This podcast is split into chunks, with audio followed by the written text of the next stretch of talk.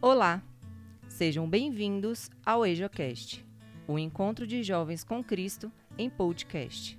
Hoje, dia 6 de abril de 2020, iremos meditar o Evangelho de Nosso Senhor Jesus Cristo, escrito por São João, capítulo 12, versículos de 1 a 11.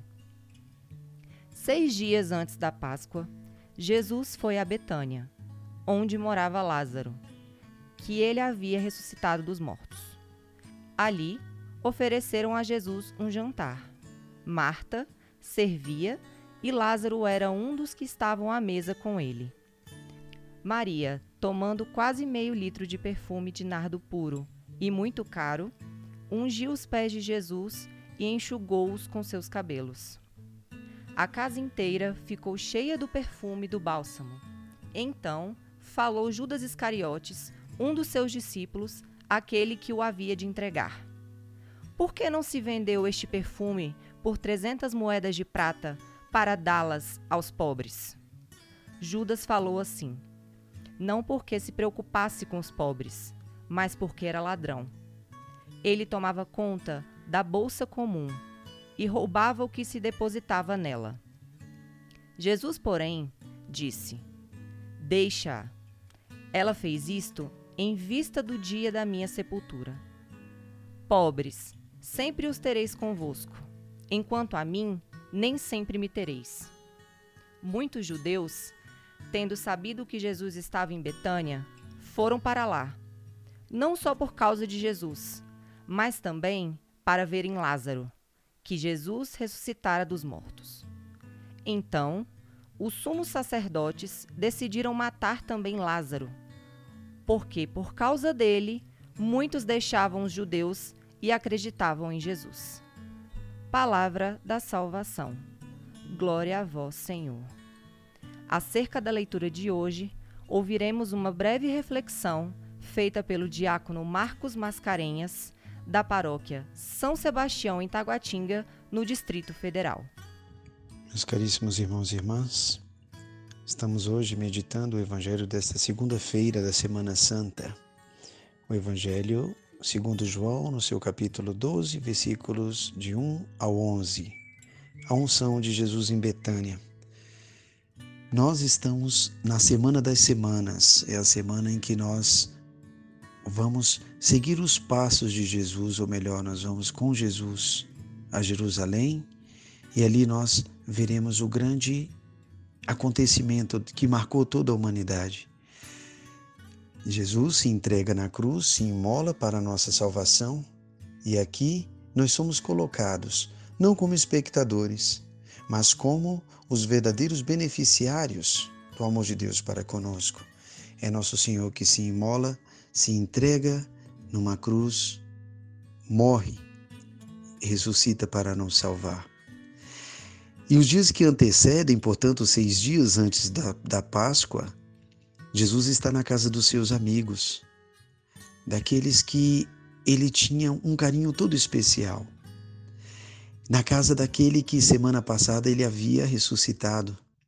E isso deixou os judeus muito bravos, muito furiosos, porque Lázaro passa a converter mais pessoas para Jesus, converter mais pessoas para ouvir Jesus. E isto nos coloca também na posição daqueles que são os beneficiários desta grande mensagem.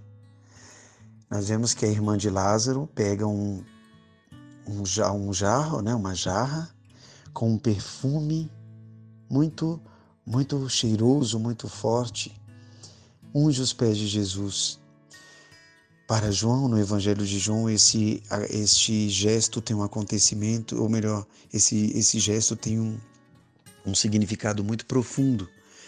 Por quê? Porque é o antecipar do perfume da ressurreição. Então, essa mulher fazendo esse gesto de lavar os pés de Jesus, enxugando né, com seus cabelos e depois colocando perfume, né, é justamente a antecipação da Páscoa, da santidade. Né? É aquilo que nós seremos um dia né? em Deus, na eternidade. E nós vemos que também há hipocrisia nesses gestos de santidade. Muitas coisas acontecem para que nós não cheguemos, para que nós não busquemos a santidade. Uma dessas hipocrisias está aí narrada, não é?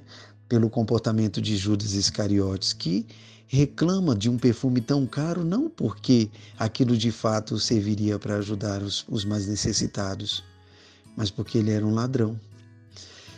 Quantas vezes nós vemos ladrões, ladrões, ladras até da santidade, pessoas que não querem que nós busquemos o bem, pessoas que não querem que nós façamos o bem pelo próximo, pessoas até mesmo que não, não querem que nós nos, não, não querem que nós nos convertamos.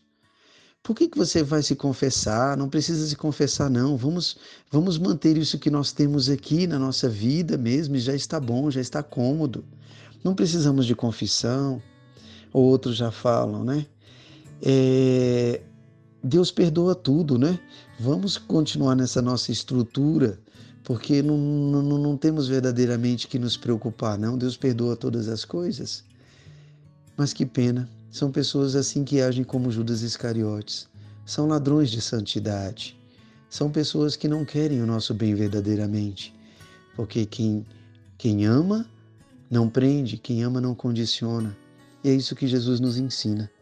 Amar não é condicionar alguém, pelo contrário, dar o sentido de liberdade. Então, meu irmão, minha irmã, não tenhamos em nossas mentes, não tenhamos em nossas vidas essas estruturas que nos impedem de chegar a Deus. Deus os abençoe, em nome do Pai, e do Filho e do Espírito Santo. Que a palavra de Deus possa abençoar o nosso dia, iluminar os nossos pensamentos e fortalecer a nossa fé. A paz de Cristo.